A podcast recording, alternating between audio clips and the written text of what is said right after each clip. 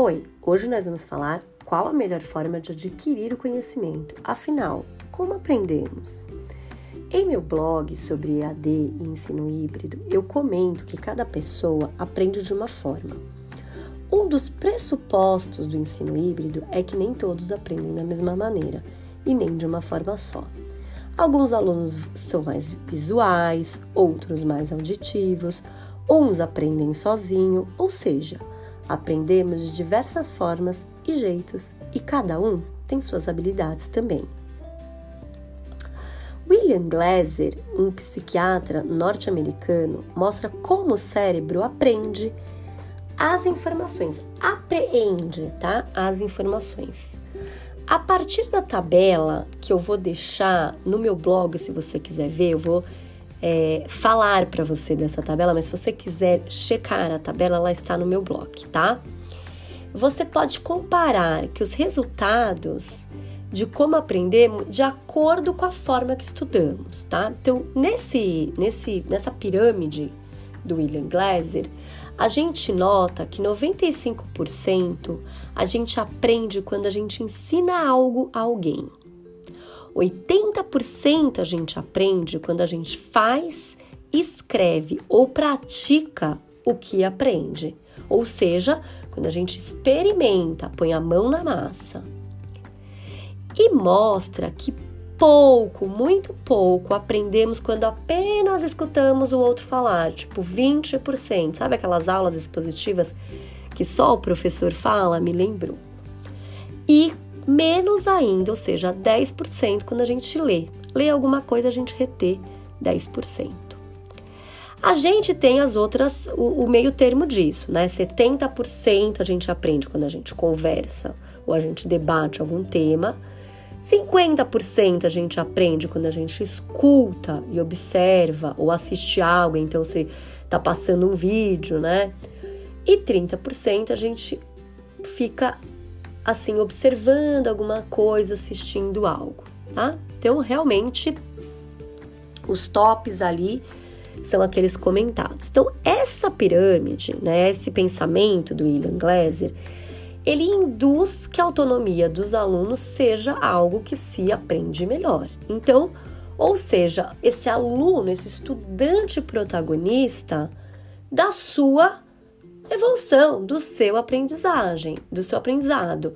Os alunos, sabendo disso, os professores também, podem otimizar melhor o ensino-aprendizado. Por isso que as metodologias ativas são tão efetivas para o aprendizado do aluno. Porque, além de ter que fazer muita coisa nas metodologias ativas, né, quando a gente usa os recursos delas, e pôr a mão na massa, ele precisa ser o protagonista muitas vezes de sua aprendizagem. Ah, um parênteses, você quer saber? Eu falei no, no podcast passado do meu curso de educador frente às transformações digitais. Eu falo lá um pouco mais sobre quais são as metodologias ativas. A gente sabe muito sobre a sala de aula invertida, tal, mas lá tem um pouquinho de mais coisas, então é, vocês podem estar tá dando uma olhada lá. Bom, eu, Selma, tenho certeza que o aprendizado, sendo ele por experimentação ou protagonismo, é mais assertivo, né? Atingimos com mais efetividade os nossos aprendizes, né? Agora, veja bem, o Oscar Wilde, um grande escritor e poeta que nasceu em 1854 a 1900, ele era irlandês, ele viveu apenas 46 anos, com uma história cercada por preconceitos e dores de seu homossexualismo. E é uma pessoa que me encanta com seus pensamentos. E eu já postei até essa frase no meu Insta, quem me acompanha, mas olha só, ele fala assim nessa frase que para mim é perfeita. Podemos entender que educação é algo admirável, mas é bom lembrar de tempos em tempos, nada que realmente vale a pena de aprender pode ser ensinado.